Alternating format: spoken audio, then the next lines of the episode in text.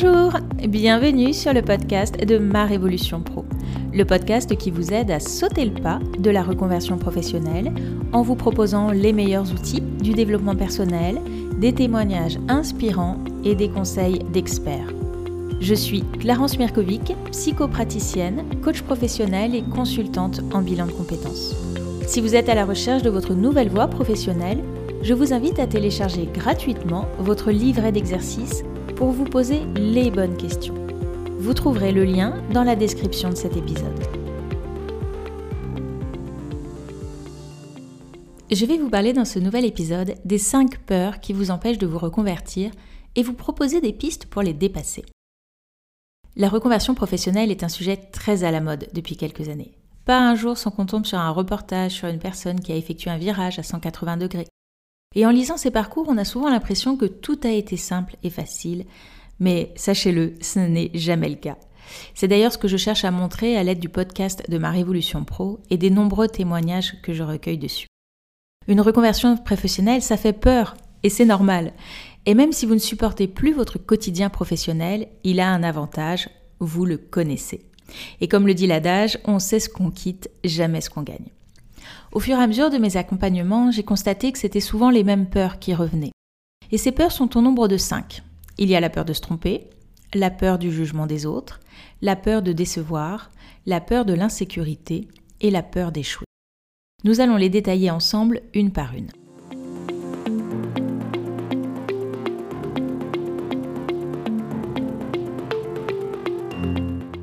On commence par la première, la peur de se tromper.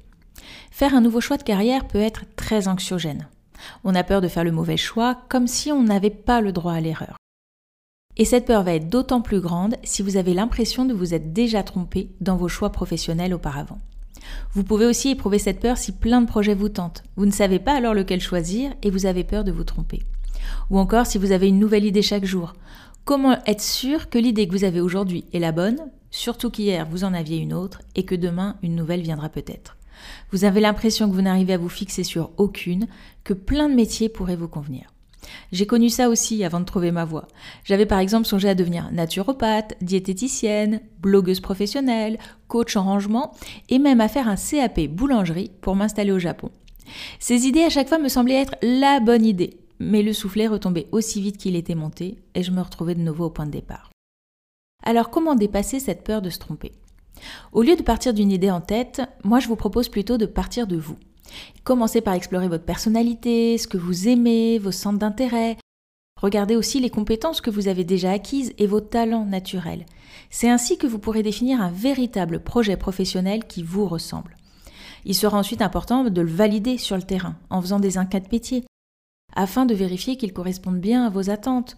Parce que parfois un projet peut être très très beau sur le papier et dans la réalité beaucoup moins. Ou inversement, on peut avoir parfois des préjugés sur certains métiers qui s'avèrent faux quand on enquête. Un bilan de compétences, c'est l'accompagnement idéal pour mener cette réflexion. On bénéficie ainsi d'une démarche structurée, d'un regard extérieur qui permet d'aller plus loin à l'intérieur de soi.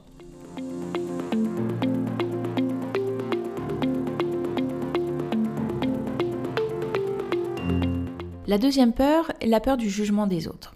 Que va penser votre entourage de votre décision? Certains vont peut-être vous soutenir, et tant mieux, mais d'autres vont vous juger et vous critiquer. C'est inévitable. Et en faisant ça, en fait, ils projettent sur vous leur propre peur.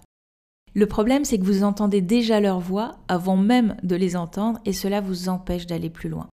Moi aussi, je les entendais quand j'étais enseignante et que je n'osais pas sauter le pas de ce qui allait être ma troisième démission. Vraiment, je ne savais pas ce que je voulais, je changeais d'avis tout le temps. J'allais être, c'est sûr, irrémédiablement affublée du mot de girouette. La vérité, c'est que j'étais celle qui me jugeait le plus durement. Alors comment dépasser cette peur du jugement des autres? Le premier conseil que je vous donnerai est de ne pas parler de votre projet avant d'être sûr de vous. Sinon, vous courez le risque que chacun vous donne son point de vue, et ces points de vue seront forcément contradictoires entre eux. Ils vous perdront donc encore un peu plus. Et puis, il y a tous les oiseaux de mauvais augure. Vous en connaissez sans doute autour de vous. Vous savez, ceux qui voient tout en noir et qui, quoi que vous disiez, vous prédisent la catastrophe. Entourez-vous donc de gens bienveillants, si vous en avez autour de vous, et laissez les autres à l'extérieur de vos démarches. De toute façon, vous ne pourrez jamais plaire à tout le monde. Et les peurs de votre entourage ne vous appartiennent pas. les vôtres sont déjà bien suffisantes. Prenez-en donc conscience et avancez vers votre épanouissement. Vous êtes le seul à vivre votre vie.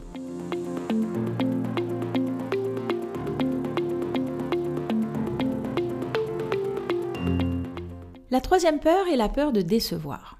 Vous avez en effet peut-être suivi le chemin tracé pour vous par vos parents, vous avez fait de grandes études, suivi la même voie qu'eux, ou réalisé peut-être le parcours que votre père ou votre mère aurait adoré avoir. Votre famille avait de grandes attentes et vous craignez de les décevoir si vous changez de voie. Vous avez peut-être peur de perdre leur estime, de lire du mépris dans leur regard, de ne plus être l'enfant parfait. La loyauté familiale que vous ressentez peut être très forte et il est parfois difficile de s'en dégager. Mais là aussi, rappelez-vous que vous êtes le seul acteur de votre vie. Alors comment dépasser cette peur de décevoir? Si vos parents vous ont élevé en pensant faire les meilleurs choix possibles, vous êtes adulte à présent. Remerciez-les pour tout ce qu'ils vous ont transmis. Choisissez les éléments de votre éducation auxquels vous avez envie de rester fidèle et construisez vos propres repères pour les autres. Surtout, posez-vous cette question essentielle. Qui avez-vous envie d'avoir le moins déçu à la fin de votre vie? De mon côté, ma réponse était claire, c'était moi.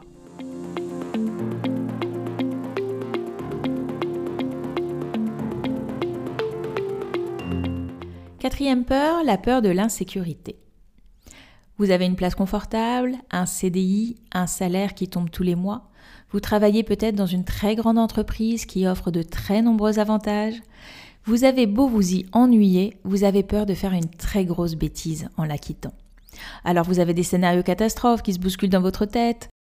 Et si vous vous faisiez virer pendant la période d'essai de votre nouveau poste, si l'entreprise que vous souhaitez créer ne devenait jamais rentable, vous seriez alors obligé de repartir à la case départ. Tout ça pour ça. Et puis vous connaissez votre équipe. Ok, vous n'appréciez pas tout le monde, mais ailleurs, qui vous dit que ça ne sera pas pire? Vous vous sentez en fait en sécurité dans ce cocon qui en même temps vous étouffe. Mais le confort, qu'il soit financier ou émotionnel, peut être un terrible piège quand il s'agit de reconversion professionnelle. Vous connaissez l'histoire de la grenouille? Non? Alors laissez-moi vous la raconter. Prenez une grenouille et mettez-la dans une casserole d'eau bouillante. Qu'est-ce qui va se passer? Par réflexe, la grenouille va immédiatement sortir de la casserole et rester vivante. Maintenant, plongez la même grenouille dans une casserole d'eau froide. Allumez le feu doucement et la grenouille va se laisser petit à petit endormir dans l'eau chaude et finir par mourir. Vous avez saisi la métaphore? Alors comment dépasser cette peur de l'insécurité? D'abord, il est très important de valider la réalité économique de votre projet. Que vous souhaitiez changer pour un poste de salarié ou de créateur d'entreprise, une reconversion professionnelle, bah ça se prépare. Renseignez-vous sur la réalité économique du secteur que vous souhaitez intégrer, sur les salaires pratiqués et leurs évolutions. Faites une étude de marché solide si vous souhaitez créer votre boîte. Certains métiers du bien-être, comme la sophrologie, le coaching, la naturopathie, font rêver, mais il faut souvent quelques années pour parvenir à en vivre. Est-ce que cela est compatible avec vos besoins, avec vos charges familiales? Une fois que vous êtes au clair sur cet aspect, je vous encourage aussi à réfléchir également à un plan B. Que ferez-vous si votre projet ne fonctionne pas comme vous le souhaitez? De quelles ressources disposez-vous? Sur qui ou quoi pourrez-vous compter? Comment vous pourrez vous retourner? Ce filet de sécurité vous rassurera et vous permettra de passer à l'action. En ce qui concerne l'insécurité émotionnelle, rappelez-vous vos premiers jours quand vous êtes arrivé et que vous ne connaissiez personne. Combien de temps cela vous a pris avant de créer de nouveaux liens? Comment pourriez-vous faire pour maintenir le contact aussi avec vos anciens collègues? Quitter une entreprise ne veut pas dire perdre tous ses amis. Changer d'entreprise est d'ailleurs aussi l'occasion d'enrichir son réseau et de se faire de nouveaux amis. Vous pouvez également écouter à ce sujet l'épisode 1 du podcast de ma Révolution Pro consacré aux 5 étapes indispensables avant de se reconvertir. Mais gardez en tête que malgré toutes les mesures de précaution que vous pourrez prendre, il y aura toujours une part d'incertitude et d'insécurité à vous reconvertir, à laquelle vous ne pourrez pas échapper. C'est comme lors d'un numéro trapéziste. Au moment où l'artiste lâche le premier trapèze pour attraper le second, il se retrouve un bref instant au-dessus du vide, et c'est inévitable.